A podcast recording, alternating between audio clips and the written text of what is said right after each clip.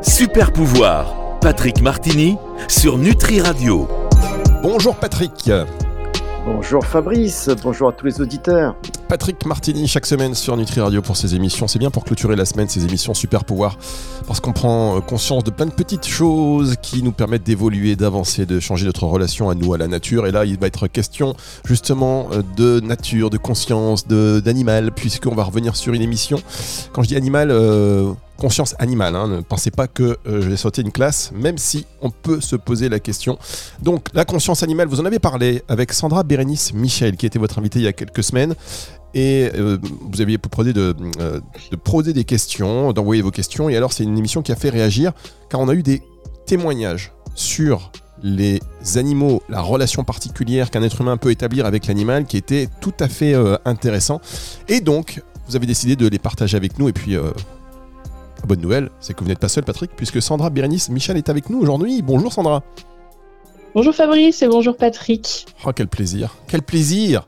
Donc vous allez rééchanger. Euh, D'ailleurs, j'en profite juste, petite parenthèse avant de vous laisser la parole, c'est que si vous aussi, euh, chers auditeurs, vous voulez intervenir dans ces émissions, parler, euh, vous avez différentes euh, possibilités. Soit vous nous envoyez un mail, comme vous le faites habituellement d'ailleurs sur la partie contact du site nutriradio.fr, soit le numéro de téléphone 0666 945 902, je vous le redonne une deuxième fois, 0666 945 902. Vous pouvez aussi nous laisser un petit message via WhatsApp, un message vocal, ou même laisser votre numéro de téléphone et euh, qui, pourquoi pas, hein, venir intervenir euh, voilà, sur, euh, sur ces émissions en direct. Patrick, c'est à vous oui, alors merci à tous les auditeurs hein, parce qu'on adore partager vos histoires et les quatre histoires qu'on va partager aujourd'hui sont, sont, vraiment intéressantes.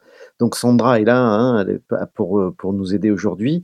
Juste sur le sujet de la, de la conscience animale, c'est un sujet vraiment important parce que démontrer la conscience animale, pose des défis parce que bah, on pourrait qualifier de nature subjective de la conscience ou l'incapacité d'accéder directement à l'expérience subjective hein, d'un animal.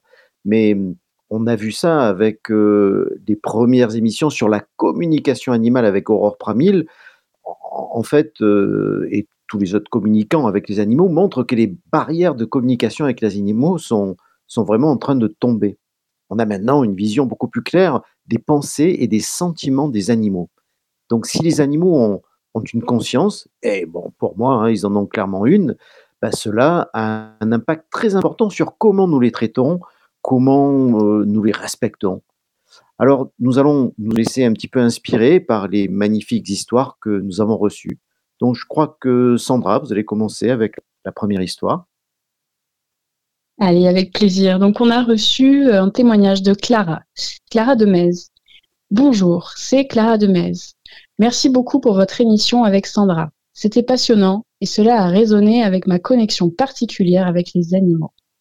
Je n'ai pas d'histoire avec des serpents comme Patrick, mais ce qui s'est passé avec un corbeau a été vraiment extraordinaire. Un jour, en me promenant dans le parc, j'ai remarqué cet oiseau, blessé et incapable de voler. Je l'ai soigné chez moi pendant des semaines. Quand j'étais jeune, on m'avait dit de ne surtout jamais ramasser un oiseau à cause des maladies. Mais j'ai toujours été mauvais élève. Au fil du temps, j'ai ressenti une compréhension mutuelle profonde entre nous. Il semblait écouter attentivement quand je parlais et répondait avec ses propres sons. Quand il s'est rétabli, il ne voulait plus partir.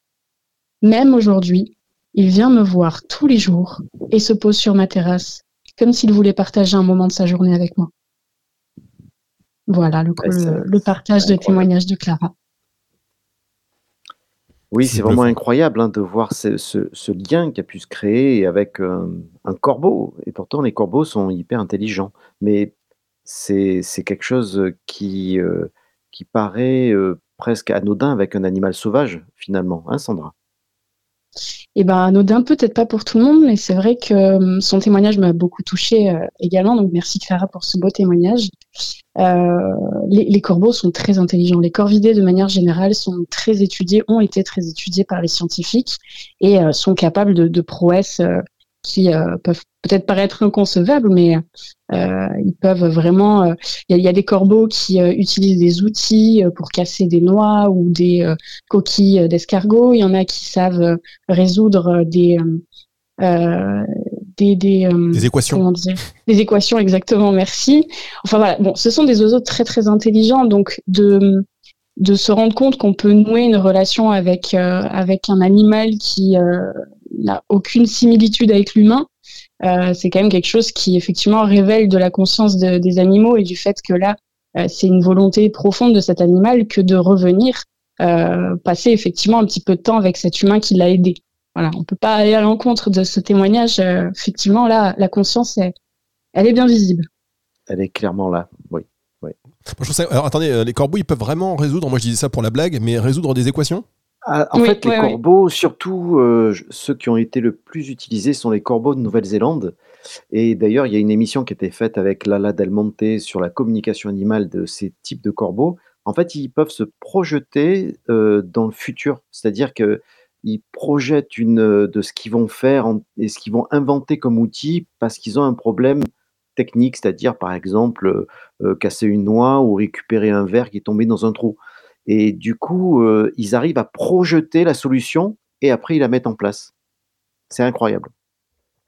Vous voulez que je vous dise? Exactement. Moi, je, prends un, je, vais aller acheter un petit corbeau. vous savez quoi, cette histoire m'inspire? Je vais aller prendre un petit corbeau là, cette, euh, ce week-end quand je vais me balader pour le mettre dans une cage chez moi. Il va être très bien. Et on va développer. Non, je plaisante évidemment, chers auditeurs. s'il vous... Alors, ah, euh, mais dans la même famille, je crois que hein, les merles sont dans la même famille. Euh, non, Sandra, je pense. Les corbeaux, les choucas, les merles, c'est. Je je suis pas sûr, mais là aussi, c'est des animaux très intelligents qui, qui reproduisent des sonorités et qui expriment avec les sonorités euh, euh, oui.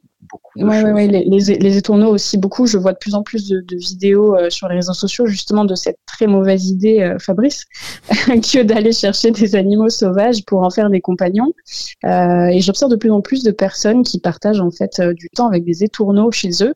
Et les étourneaux sont capables d'apprendre des chants, euh, qu'ils ont pu entendre dans un film, euh, des sons qu'ils ont entendus dans, des films ou à la maison, le bruit du bip de la voiture. Enfin, c'est incroyable ce qu'on, ce qu'ils peuvent reproduire comme son. Et, euh, et, je pensais justement à cette relation aussi qu'on a avec les corvidés. C'est assez connu que justement certaines personnes, alors ça se pratique quand même de moins en moins, mais aller recueillir justement dans les nuits des, des pies, et d'autres corvidés, un œuf pour avoir comme compagnon justement un corvidé à la maison parce qu'en coupant le fil sous la langue, euh, le corvidé pourrait presque parler comme un perroquet. On peut lui apprendre euh, des mots et on peut apprendre à, échanger avec ces animaux-là. Donc ça a été effectivement à un moment donné euh, un animal de, compagnie et bon bah à tort hein, pour l'espèce puisqu'elle est quand même mieux dans son milieu sauvage. Ça c'est clair. On va marquer une toute petite pause et on se retrouve dans un instant pour la suite de cette émission sur Nutri Radio. Merci d'être avec nous.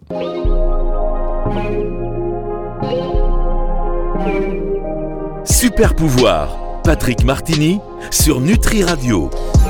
Patrick Martini, comme chaque semaine sur Nutri Radio, avec son invité aujourd'hui qui est revenu, Sandra Bérénice Michel, photoreporter, réalisatrice. On parle, euh, on, fait, on, fait suite à l'émission sur la conscience animale et vos questions que vous nous avez adressées, ou plutôt vos partages de témoignages. Et là, c'était déjà euh, le témoignage du, corbeau. Euh, assez touchant, assez émouvant. Et c'est vrai qu'après, j'ai dit pour la blague encore une fois que j'allais adopter un, enfin que j'allais prendre un corbeau et le mettre chez moi, mais euh, non, il faut que ce soit dans la nature ces, animaux, c'est bien évident. Euh, je vous laisse Patrick enchaîner avec le hum, témoignage suivant.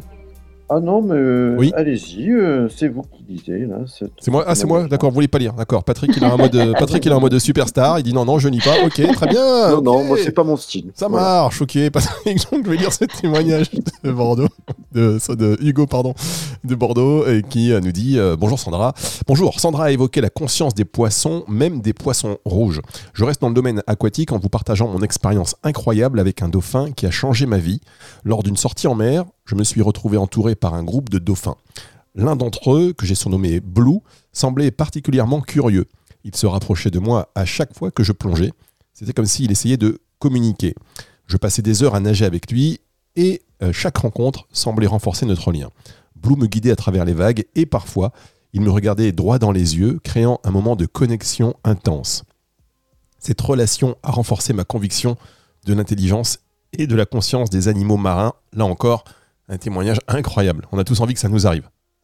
Oui, c'est incroyable. D'ailleurs, en, fait, dans de nombreux cas, les, dauphins ont fait preuve d'intelligence et même d'une empathie incroyable. Parce qu'il y a beaucoup de cas documentés de dauphins qui sont venus en aide à des nageurs qui étaient en détresse, hein, qui avaient des problèmes, et en les guidant, en les guidant vers la sécurité ou en les protégeant de menaces. Donc ça montre bien la, compréhension de la détresse humaine. Donc c'est assez sophistiqué. Et puis la, capacité de fournir une assistante, euh, une assistance, pardon. Donc pour faire cela, il faut quand même une sacrée intelligence euh, émotionnelle et cognitive des dauphins. Alors je ne sais pas, Sandra, si vous avez des, des, choses à rajouter là-dessus, mais c'est les dauphins, c'est vrai qu'on parle toujours des dauphins comme des animaux très intelligents. Oui, c'est vrai que euh, là, ça me fait penser finalement à, l'empathie, si on veut vraiment mettre un, terme sur ce que sur ce que tu racontais, Patrick. Euh, l'empathie chez les dauphins. Euh, il y, a, de nombreux cas qui sont qui sont relatés justement de cette curiosité et parfois de cette empathie même avec d'autres animaux. Mais là, j'ai pas plus à ajouter. Le, témoignage se suffit en lui-même. C'est magnifique. Ah, il a quand même donné un, prénom tout de suite au, au dauphin. Moi, j'avais fait ça un jour. J'avais fait une séance d'équitation dans un manège et j'ai surnommé mon, le cheval. C'est mon cheval. Euh, et donc en donnant un prénom, ça renforce aussi cette. Euh, est-ce que d'ailleurs en, personnalisant un animal, euh, on a une meilleure connexion avec lui? Bien. Cette question qui fait l'unanimité. Eh ben, en fait, il faut que le, nom soit compris et partagé. Non, mais hein, si, vous appelez un, un, chien, euh, je sais pas, un nom à rallonge. Hein, euh, genre, euh, moi j'avais un, chien qui s'appelait Jab du Rocher des Jastres. Bon, ben, c'était un peu long. c'était son nom de famille parce que c'était un chien qui, était, qui venait d'une lignée.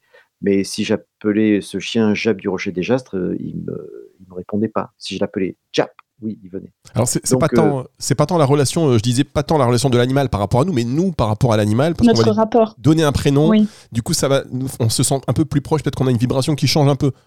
Je pense que... oui, tout à fait. Euh, alors par, par expérience, je peux parler par exemple de, de, la façon dont on étudie les loups dans différents pays. on a l'exemple de la Belgique où les loups reviennent depuis très peu de temps. ils ont décidé de faire une grande science participative, mais surtout de médiatiser euh, l'arrivée des loups, la formation des familles euh, en Belgique, euh, médiatiquement vraiment en fait, il donne un nom à chaque individu et puis il raconte l'histoire de chaque individu de la de la meute. Et ça fait que tout de suite, euh, ceux qui vont lire ou écouter ces histoires vont se sentir beaucoup plus proches de l'animal, euh, vont comprendre leur fonctionnement et effectivement avoir de, une émotion, une émotion beaucoup plus positive euh, pour l'animal. Alors que par exemple aux États-Unis, on, on, va on va donner euh, par individu un numéro, un code S256, FW14, enfin je sais pas, mais effectivement tout de suite ça change le rapport qu'on va avoir avec l'animal, mais aussi avec l'individu on a tout de suite des émotions un peu plus vives chez l'humain. Ah, bah merci, comme quoi c'était pas si bête que ça ce que j'ai dit, hein, vous voyez Non, c'était une bonne question, euh, Fabrice. Question très pertinente de Fabrice de Nice. Sandra, vous avez euh, un autre témoignage à partager avec les auditeurs? Ou, peut-être on va continuer. Euh, ah, oui, ok, ok. Patrick, vous voulez vraiment me perturber aujourd'hui? Qu'est-ce qui vous arrive? Dites-moi tout. Qu'est-ce que je vous ai fait? Qu'est-ce que Moi, je, sens, je sens que Patrick veut lire ce témoignage. Ah, maintenant, il m'a dit qu'il voulait pas. Moi, je ne comprends plus rien. Je ne comprends plus rien, Patrick. Allez, je, lis le, témoignage de Marc de Tours. Et hum, donc, salut Patrick. Ma rencontre avec un gorille du zoo reste gravée dans ma mémoire. En me baladant près de l'enclos des gorilles au zoo de Beauval, j'ai tout de suite été frappé par cet animal. Il avait ce regard intense qui te parle. Je suis devenu un visiteur régulier et à chaque fois, il venait à ma rencontre près de la vitre. On a commencé par se lancer des regards et peu à peu, on s'est compris sans un mot. Il imitait mes gestes, appuyait sa main contre la vitre là où je mettais la mienne.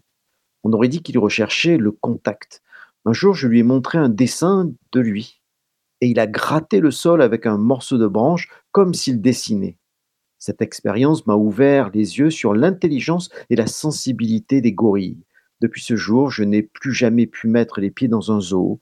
Cette rencontre a éveillé en moi une conscience pour la cause animale. Je milite désormais pour la fin de la captivité des animaux dans les zoos, convaincu que leur place n'est pas derrière les barreaux, mais dans leur habitat naturel. Oh, là encore, c'est incroyable cette histoire. Mm, mm, mm. Frappant. Frappant comme, euh, comme témoignage et, moi, je me, permets de rebondir sur la, fin en fait de son témoignage, qui est quand même assez fort. C'est-à-dire que c'est grâce quand même à cette rencontre que finalement aujourd'hui il milite pour la cause animale. Alors, je ne suis ni pour ni contre les zoos, mais quelque part, sans ce zoo et sans cette connexion avec ce gorille dans ce milieu-là, quelle aurait été la vie de, notre cher Marc? Est-ce qu'il aurait été militant un jour? On peut se poser la question. Donc des fois, peut-être qu'on arrive à sensibiliser des personnes dans ce type de milieu-là à la cause animale. Je ne sais pas. Best, euh, c'est. Patrick, vous en pensez quoi Qu'est-ce que vous en pensez On peut leur poser la question. On peut poser la question à l'animal. Aujourd'hui, on a vu que avec l'ala del Monte, comme Aurore Pramil, ben, c'est vrai qu'il euh, y a certains animaux dans des zoos euh, bon, où ils sont en semi-liberté, ben, ils sont très tranquilles, ils sont très bien. Quand on leur pose la question, ils nous disent bah, non, on est bien là. attendez, attendez revenez un peu là-dessus, je comprends pas. On leur pose la question. Oui, c'est, c'est, on a fait deux émissions sur la, sur la communication animale euh, euh, avec Aurore Pramil, et c'est vrai que certains, certaines personnes, comme euh, Aurore, mais d'autres communicants, ont des moyens de communiquer en télépathie avec les animaux, et c'est frappant, c'est, bluffant. On a eu deux émissions de, avec des histoires incroyables hein, que Aurore nous a racontées, et qui mmh. sont sans arrêt vérifiés. Et tout est vérifiable. Donc aujourd'hui, la communication animale, c'est une réalité. C'est vraiment quelque chose qui marche. Et, et, d'ailleurs, c'est vrai que on utilise souvent des animaux, mais par, exemple en équithérapie. Mais est-ce que ça fait plaisir au cheval de, de faire un soin à quelqu'un aujourd'hui ou dans une heure ou enfin en, production? Bah, Des fois, il va dire ben non, mais là j'ai envie de brouter mais peut-être dans une heure, je serai prêt. Vous voyez l'histoire? Donc, euh, de plus en plus, la communication animale prend de, plus en plus de place. On voit qu'ils sont utilisés par des, vétérinaires comme des zoos, mmh comme euh, euh, des, des haras, hein, pour savoir si tel cheval, pourquoi il n'est pas bien, qu'est-ce qui lui arrive. C'est vraiment incroyable. Après, ça dépend aussi de l'espace dont, ils bénéficient aussi dans, ces endroits, la manière dont ils sont soignés. Bon, après, on pourrait, on va pas parler des cirques, etc. Mais il ne faut pas tout mettre dans le même, dans le même, dans le même sac. On marque une pause. Ce sera la dernière de cette émission et on se retrouve dans un instant pour la suite de ces partages. Merci vraiment à vous, chers auditeurs, d'avoir pris le temps de bien, bien détailler euh, et d'apporter vos contributions sur euh, cette euh, émission que vous avez fait donc ensemble, Patrick, Sandra, et puis on embrasse aussi Virginie qui était avec vous. Et là, bah, ces réactions sont, voilà, comme quoi vos émissions, ça touche les gens, mesdames, messieurs. Et quand moi je m'étais dit, tiens, si on reçoit ne serait-ce qu'un témoignage, euh, ce sera magnifique parce que c'est pas évident que les gens prennent le temps de partager. les gens, on est pressé aujourd'hui. Et là, euh, franchement, ça nous fait réfléchir, ça nous touche vraiment. Donc merci à vous. Si vous voulez euh, réagir à n'importe quel moment, vous pouvez. Rendez-vous sur le site nutriradio.fr dans la partie contact. Vous précisez juste l'émission Super Pouvoir ou encore Patrick Martini. Comme ça, ce sera plus simple car on a une adresse pour tout le monde. Ah oui, c'est ça les petites radios, une adresse pour tout le monde. On revient dans un tout petit instant.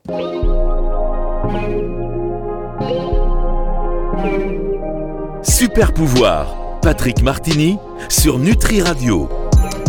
Patrick Martini sur Nutri Radio. J'ai dit petite radio, petite radio. Euh, enfin bon, d'accord, 35 hein, 000 auditeurs par semaine, c'est quand même pas mal pour une radio de niche qui parle de la nutrition, euh, du corps et de l'esprit, du bien-être animal par exemple, et ces émissions aujourd'hui, et cette émission consacrée à vos réactions, à vos témoignages suite à l'émission que Patrick Martini a fait avec Sandra Bérénice Michel qui est avec nous également, photoreporter aujourd'hui. Et euh, des fois je mets les mots dans le désordre, faites pas attention Sandra, c'est la même chose. Donc vous êtes également réalisatrice et euh, chers auditeurs, vous avez envoyé des témoignages aussi concernant une connexion que vous avez pu établir avec des animaux.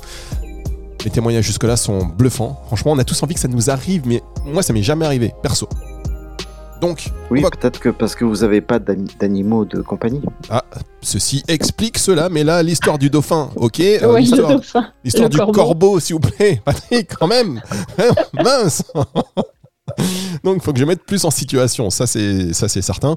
Euh, après, c'est pas évident. Les animaux sauvages, dès qu'ils vous, ils vous approchent, moi, j'ai essayé des fois, parfois, tout doucement, d'établir un truc, mais après, ils se barrent. Et ils sont... Ils sont...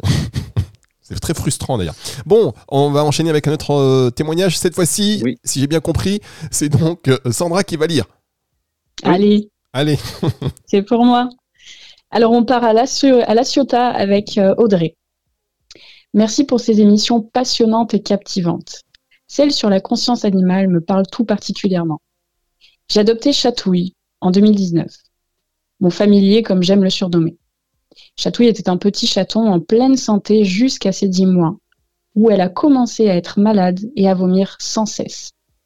Après une semaine chez le vétérinaire, le diagnostic tombe, elle est atteinte de MICI, maladie inflammatoire chronique de l'intestin, l'équivalent de ce que l'on appelle la maladie de Crohn chez les humains.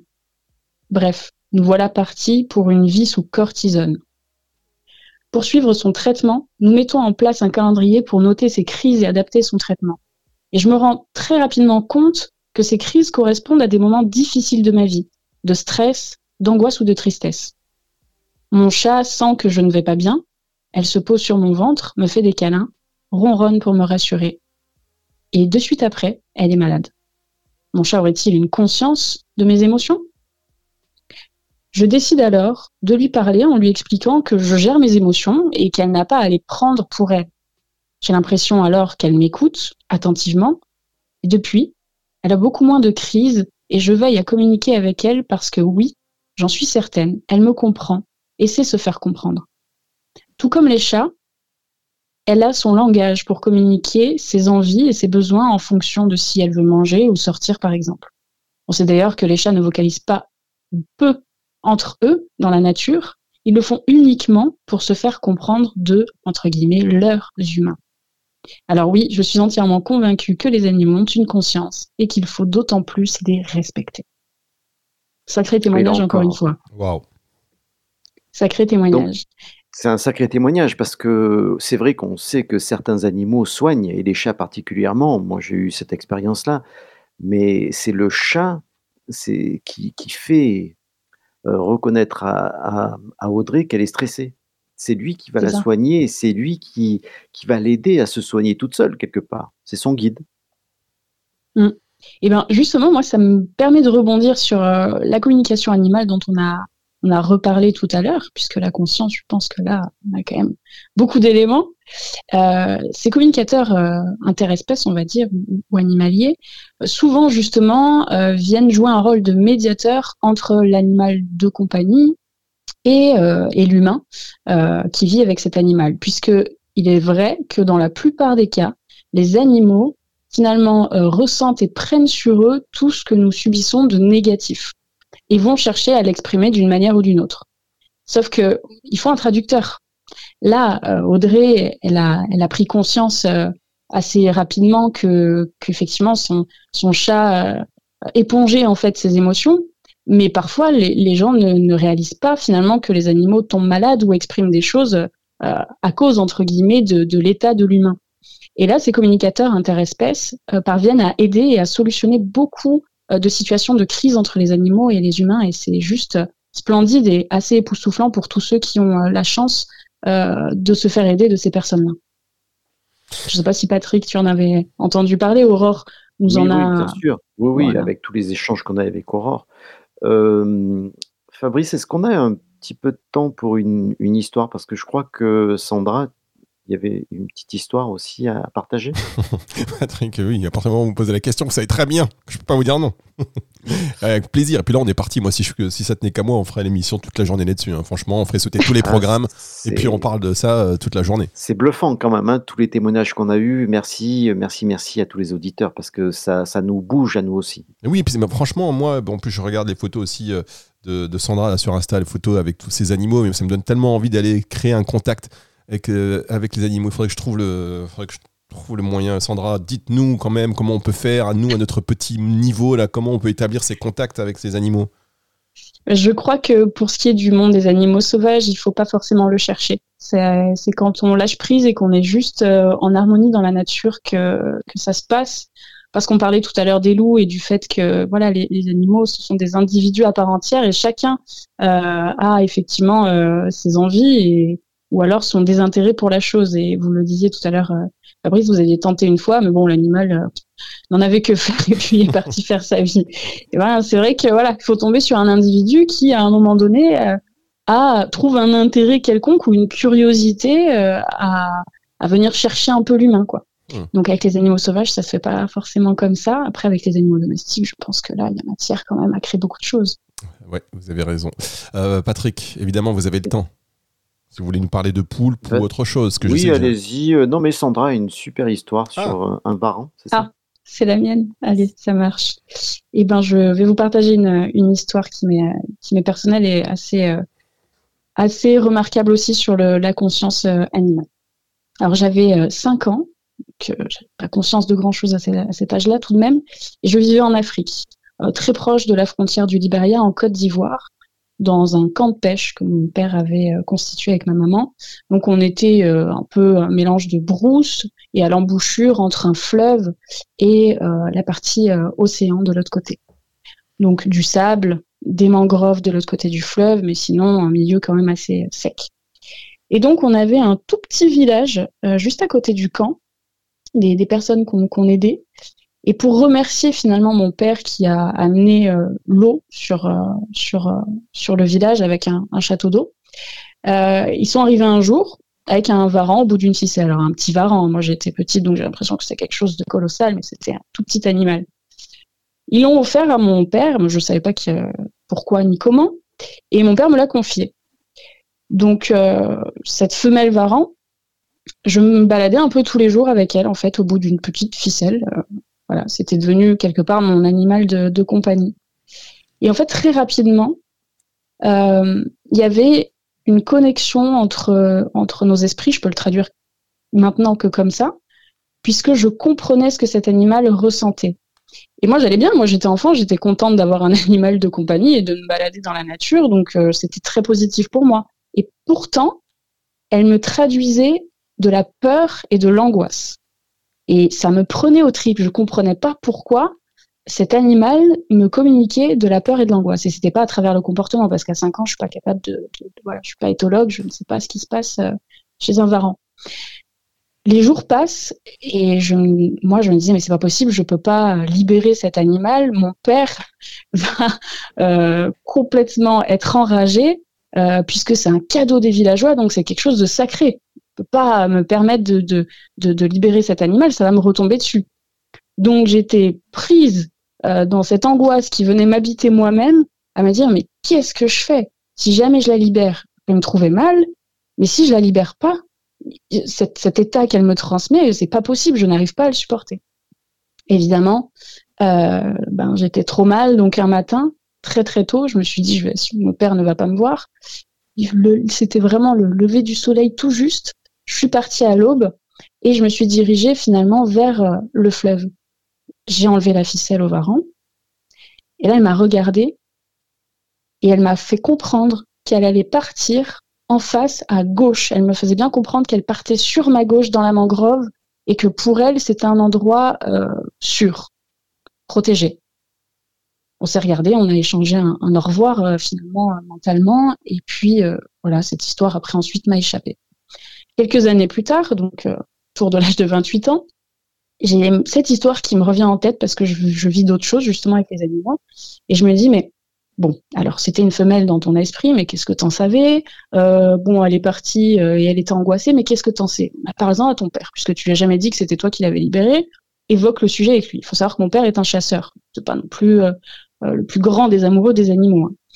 Donc je lui pose la question, je lui dis écoute, tu te rappelles quand j'étais petite, on avait un varan? Oui, oui, bien sûr. C'était un mâle ou une femelle? C'était une femelle. Bon, ok, une chance sur deux.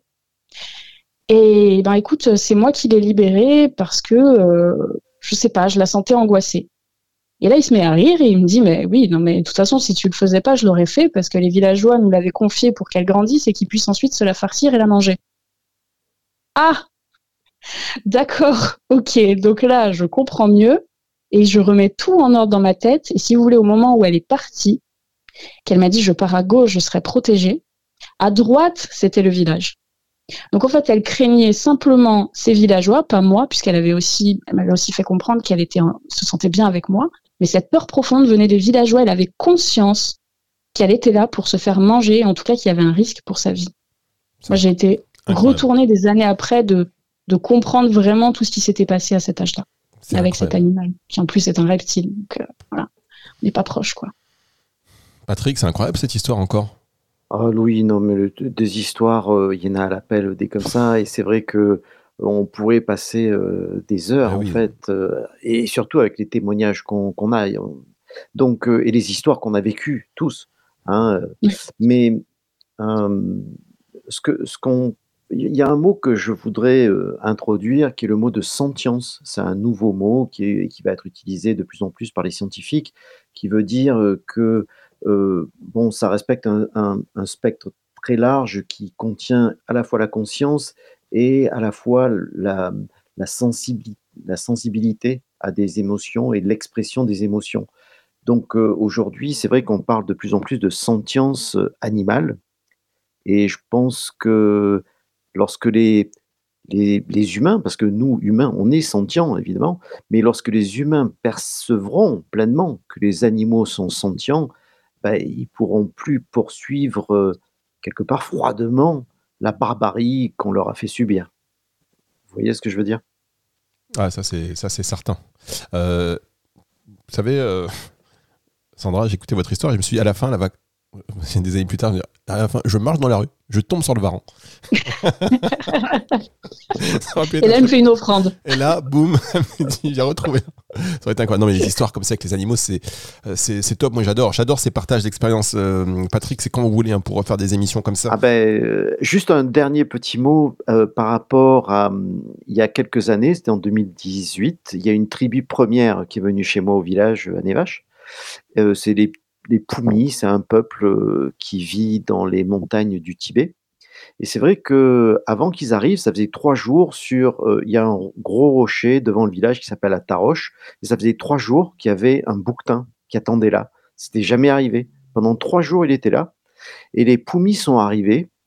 Euh, et, quand ils ont vu le, le, le, bouquetin, ils ont commencé à crier, à chanter, etc. Et le bouquetin, il est reparti tranquillement. Et je leur ai dit non, non, mais vous inquiétez pas, c'est normal. Bon, c'est pas ce qu'ils faisaient depuis trois jours. Et les, les Poumis ont dit non, non, c'était génial, c'est un super signe parce que les Poumis sont animistes. Mais c'est que le, le, le, peuple Poumi a été créé par un homme qui a une tête de bouquetin. Ah waouh! Ah oui, non, mais c'était. C'est une, une, synchronicité assez, assez folle. Ah oui, oui, c'est improbable. Donc, effectivement, qu'il y a une conscience, donc, effectivement, qu'il y, a, qu'il y a de la connexion entre le monde humain et le monde animal. Donc, euh, c'est quand on aura vraiment reconnu tout ça qu'on prendra conscience de ce super pouvoir. Merci beaucoup à tous les deux. Merci Patrick Martin. Merci beaucoup euh, Sandra, Bérénice, Michel. Vous revenez évidemment comme vous voulez. Les portes sont ouvertes. L'antenne est ouverte. Vous avez quelque chose à nous dire? Vous n'hésitez pas, vous appelez et on interrompt les émissions comme flash spécial. Sandra Bérénice Michel, c'est sur Nutri Radio, on va peut-être mettre ça en place. Patrick, en tout cas, merci hein, euh, encore. Et puis surtout, un grand merci à vous, chers auditeurs, d'avoir partagé vos témoignages. On se retrouve euh, la semaine prochaine pour une autre émission Super Pouvoir. Et c'est le retour de la musique tout de suite. Le temps pour moi de vous dire que cette émission, elle sera dispo en podcast à partir de dimanche 18h comme tous les dimanches. Merci Sandra, merci Patrick. Merci, à, tous. Au revoir.